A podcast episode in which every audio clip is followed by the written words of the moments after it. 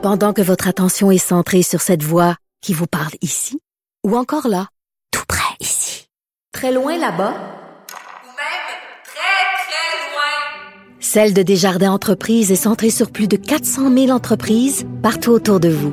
Depuis plus de 120 ans, nos équipes dédiées accompagnent les entrepreneurs d'ici à chaque étape pour qu'ils puissent rester centrés sur ce qui compte, la croissance de leur entreprise.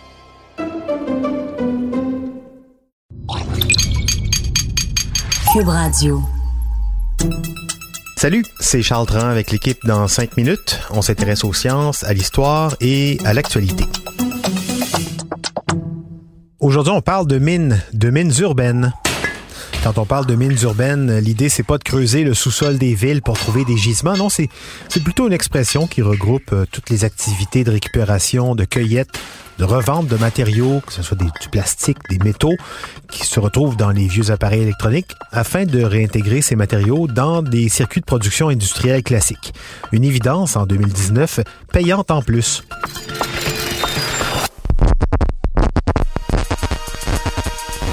En anglais, on parle d'urban mining. En français, mines urbaines est encore écrit entre guillemets.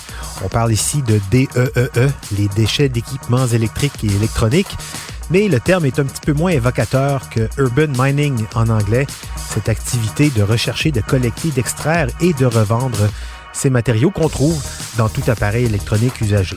Dans le contexte actuel d'épuisement des ressources naturelles, en plus, l'exploitation de ces mines urbaines riches en matériaux, plastiques, en métaux rares, cette exploitation est essentielle non seulement au développement d'une économie circulaire qui respecte les citoyens et l'environnement, mais c'est devenu rentable vu le nombre d'équipements électroniques qu'on envoie à la poubelle chaque année, des gisements donc qui ne sont pas sous terre mais plutôt dans nos fonds de tiroir ou nos poubelles.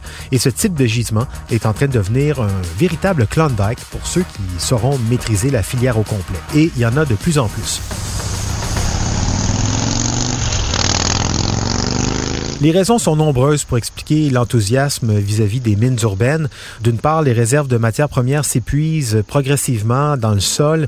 L'exploitation abordable et simple de ces matières premières de manière classique connaît son dernier souffle. On le voit avec les minières dans le fin fond du Mali, par exemple. Les réserves de matières premières qui nous restent deviennent de plus en plus difficiles à exploiter et de plus en plus risquées aussi. C'est une exploitation à ciel ouvert.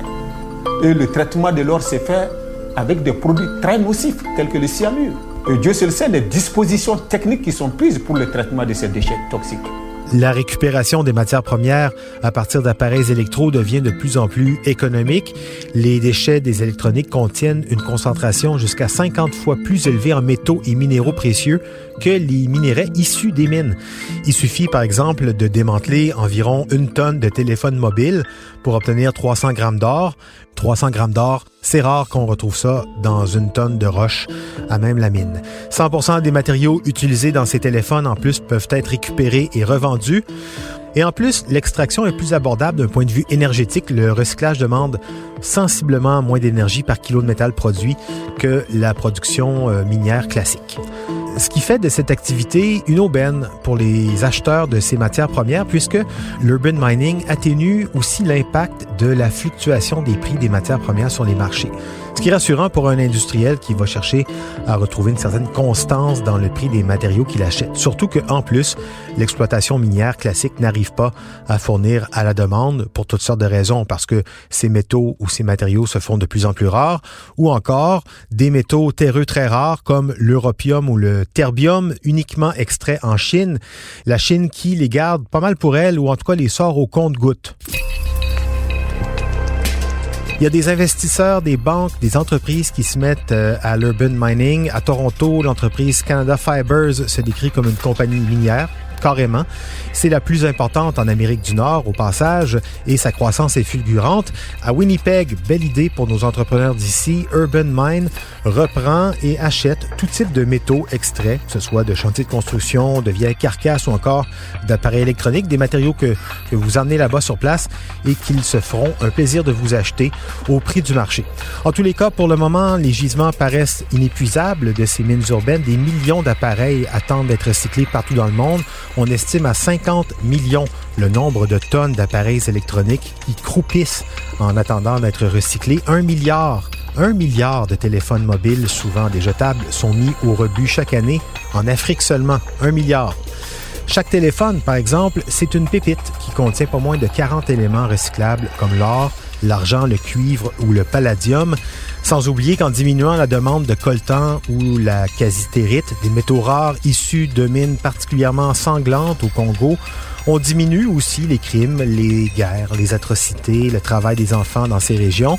Même chose en arrêtant d'envoyer nos vieux appareils dans les gigantesques dépotoirs comme celui euh, de la banlieue d'Accra au Ghana ou encore au Bangladesh. On contribue à réduire pas mal de problèmes. L'urban mining, le minage urbain, est en tous les cas plein de promesses et la preuve que l'économie circulaire, euh, ben, c'est pas qu'un rêve, ça peut et ça va devenir très rentable très bientôt. Et ça, c'est une belle nouvelle. C'était en cinq minutes.